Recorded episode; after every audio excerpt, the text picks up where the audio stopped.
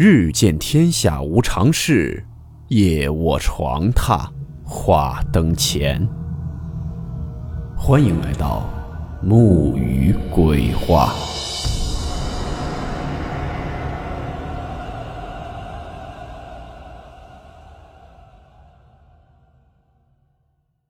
大家好，我是木鱼。今天这个故事是由一位叫做小珍的听友为我们投稿分享的。故事名称：奇怪的哭丧女人。温馨提示：本故事含有未经证实的内容和边缘化知识，部分内容超出普遍认知。如感到太过冲击自己的主观认知，请大家当做故事，理性收听。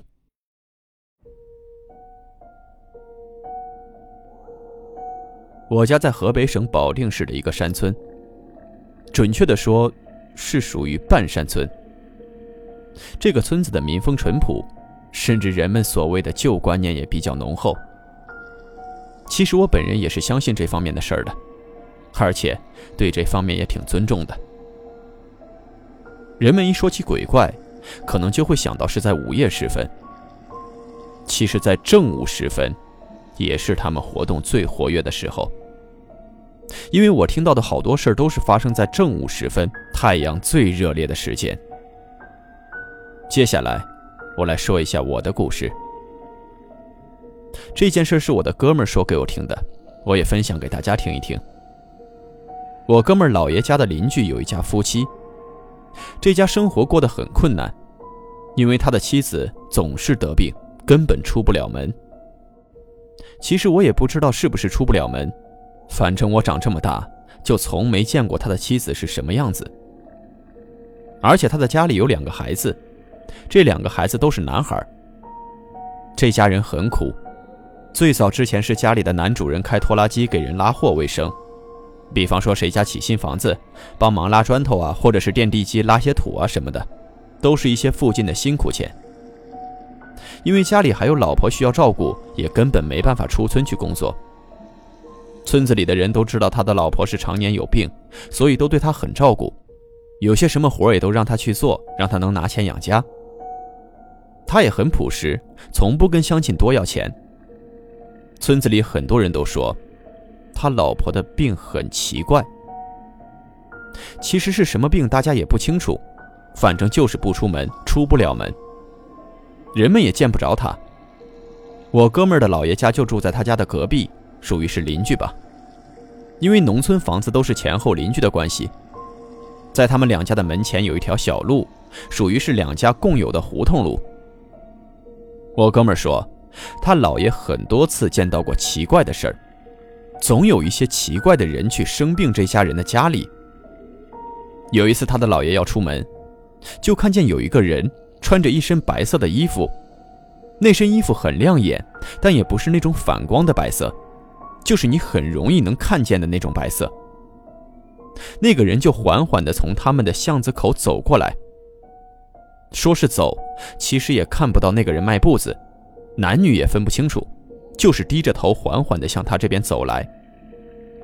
当时吓得他姥爷赶紧闪进过堂里，呼呼地喘着粗气，心砰砰地跳得也很厉害。冷静了一下，出于好奇，而且是男生嘛，就探出头想去看看那个人到底要干嘛，更想看清楚到底是谁，穿成这样到底要干什么。虽然当时的感觉是碰到不干净的东西了，但是还是害怕是有人故意装神弄鬼的来偷东西。于是他的姥爷就顺手拿起了一把镰刀，探出头去看，发现那个人还在慢慢的飘动，在往他们这边走。因为这次有了心理准备，所以他姥爷并没有害怕的躲开，而是努力的盯着这个人，想看清楚他到底是谁。但是这个人的头一直是低着的，任他姥爷怎么看也都看不清楚这个人的脸。那个人就那么慢悠悠的一直飘着往前走，直到走到了他的邻居家，也就是妻子生病的那家门前，转过身就消失了。那种感觉就像是进了那家的门。他姥爷吓得心砰砰直跳，拿着镰刀壮着胆子就往前走去，想去看看那个人是不是藏在那儿想干什么坏事儿。但是走到邻居家门前，发现根本没有人，大门紧锁。他们家是那种铁的大门，如果有人进去或者是开关门的话，肯定会有很大的声音传出来。可是根本就没听到任何声音。在这之后的几个月里，他姥爷也陆陆续续的见到过几次这种事儿。有时候是全身穿着白色衣服的人往他邻居家走，有时候是穿着大红色衣服的人往他邻居家走。后来他姥爷也实在是害怕了，就去村子里懂这些的老仙家那里去问这事怎么破解。那个老仙家说，他邻居家老婆身子骨弱，被这种东西缠着很久了。他姥爷是那段时间走霉运才能看见他们的，于是就从家里拿了几根针，在神佛面前祷告了一会儿，烧了烧纸钱什么的。后来把这几根针就交给了他姥爷，说拿着这些针不要离手，就没什么东西敢招惹你。于是从那天起，老爷子就天天揣着这些针。从那天起，还真就再也没见到过什么奇怪的东西了。还有一个事儿，也是我哥们说的，他姥爷身边发生的事儿。是一天中午，那时候是三伏天，天上的太阳特别大，火辣辣的烤着地面。我们村子的土岗子上有枣树，树上长着很多枣。那时候农村能吃的东西很少，也不像现在这样超市啊、商店啊什么的这么方便和齐全。那时候乡里就那么一家供销社，还时常断货，有些东西根本就买不到。所以好多人都会去岗地里去看枣树，害怕邻村啊或者是其他村子的人去偷枣子吃。这件事儿就发生在大中午去枣地看枣子的时候发生的。那天中午。他姥爷背着竹篓，拿着镰刀去山上看枣树，经过了一个土岗子。这个土岗子也是属于村子里比较怪的地方。怪在哪儿呢？就单单只有这个土岗子是凸起来的，旁边都没有凸起物，都是平地。这个土岗子土层也很奇怪，那种土就像是蜂窝煤似的，有那种磕磕巴巴的小窟窿，也不知道是怎么形成的。土岗子上有一个荒废的破屋子，那屋子好像只有一间，因为都已经倒塌完了。小时候调皮爬上去玩过，被我妈妈看到还给我喊回来了，后来也就再没上去过。就是单纯的觉得这个土岗子很荒凉，上去后心里很慌那种感觉。这件事儿，就是发生在这个土岗子上。有一天，我哥们他姥爷自己去山上看枣树。经过这里，三伏天太阳很晒。我哥们他姥爷背着竹篓经过这里，因为土岗子上有树，太阳直晒就会在路上留下阴凉。当他姥爷快走到阴凉的时候，就看见前边有一个人站在那里，个子很高，长得很猛那种感觉，金发碧眼，真的是金发碧眼，一头金色的头发披着，眼睛是蓝色的，炯炯有神，手里拿着斧头。抱在胸前，双手交叉的捧着，就那么站着。他姥爷看到后也吓得一激灵。但是因为之前的事儿，他的身上就总是拿着那几把针。看到这个，他就赶快把针掏出来，说：“你别过来啊！你要过来，我就拿针扎你了啊！”边说着，就边朝那个人走了过去。当走到还有十来米的时候，那个人就突然消失了。就那么凭空消失了。等走到地里，他姥爷跟同伴说起这件事儿，同伴说也有人看到过，说是什么什么神仙，不害人的，说就是因为那块地邪乎，这个神仙就是奉命在那守护这块地什么的。再就是我听来的一个事儿，当然没跟本人证实过，是说我们村子一个男孩子遇到的事儿，也是在正午时分。那时候他吃完饭去山上抓蝎子。那时候的人们收入有限，尤其是农村，能挣钱的地方就更少了。而且小孩子调皮贪吃，看到农村小卖部里的好吃的零食，谁能不动心呢？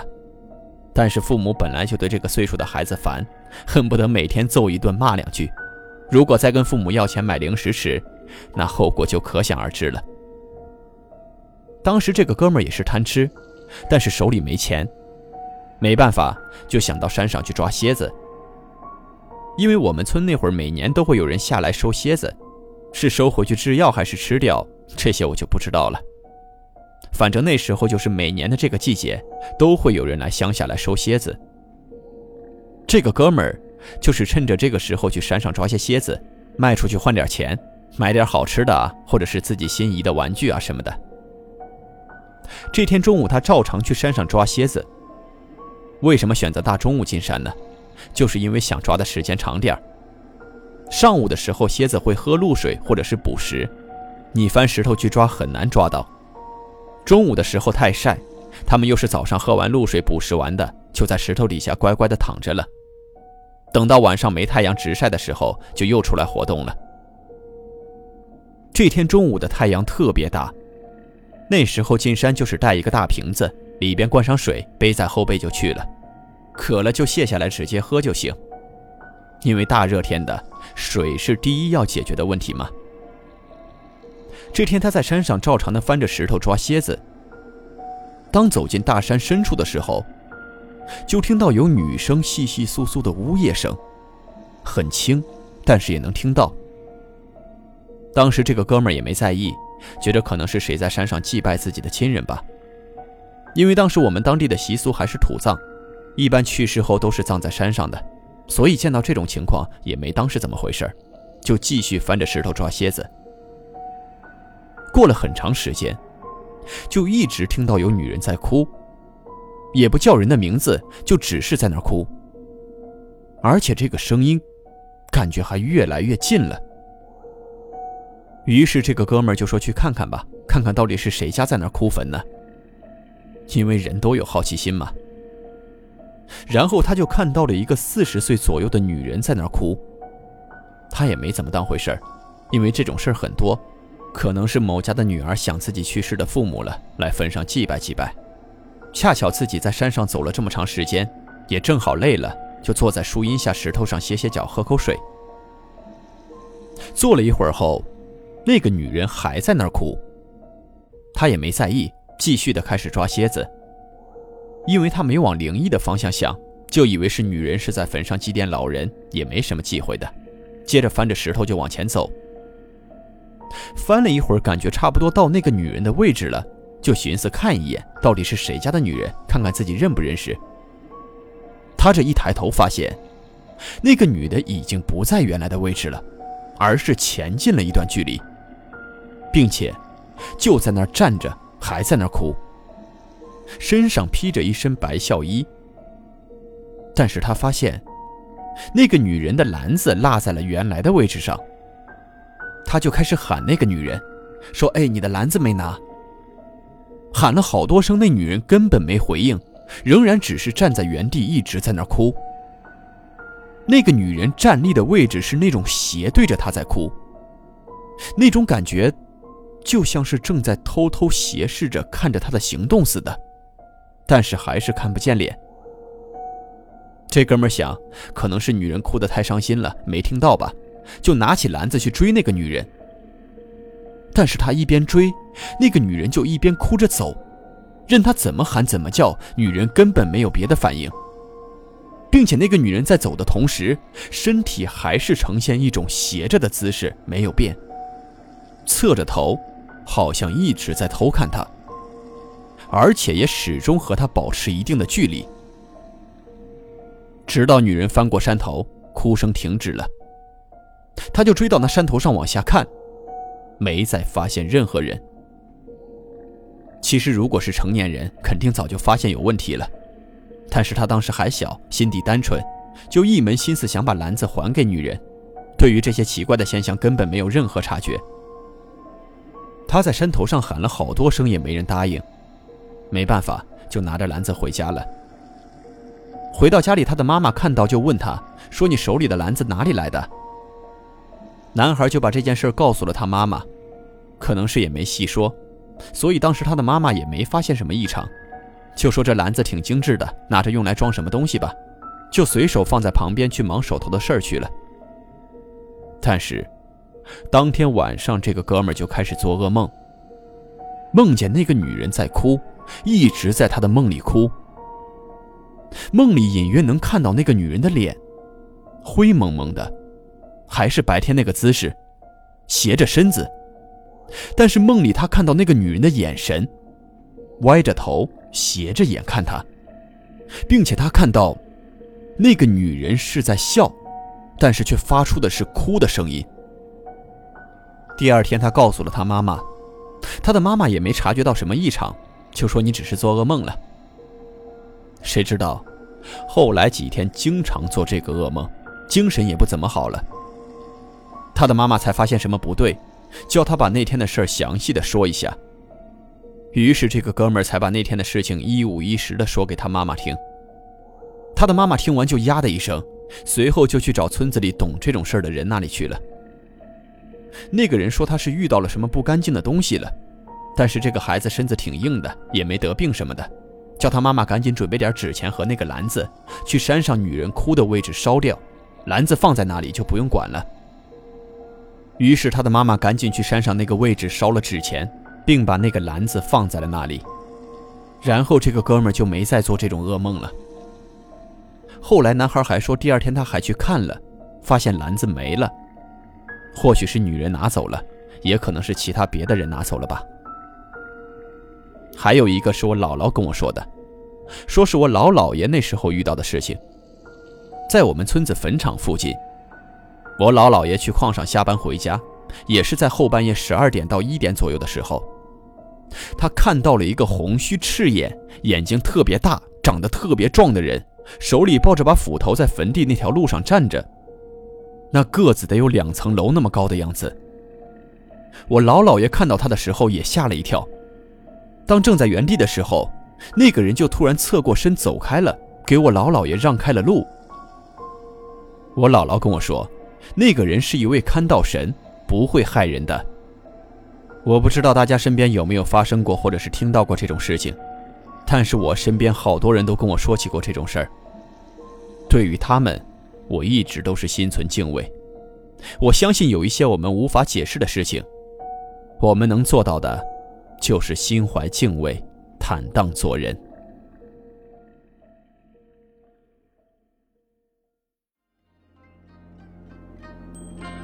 好了，我们今天的故事到此结束，祝你好梦，我们明晚见。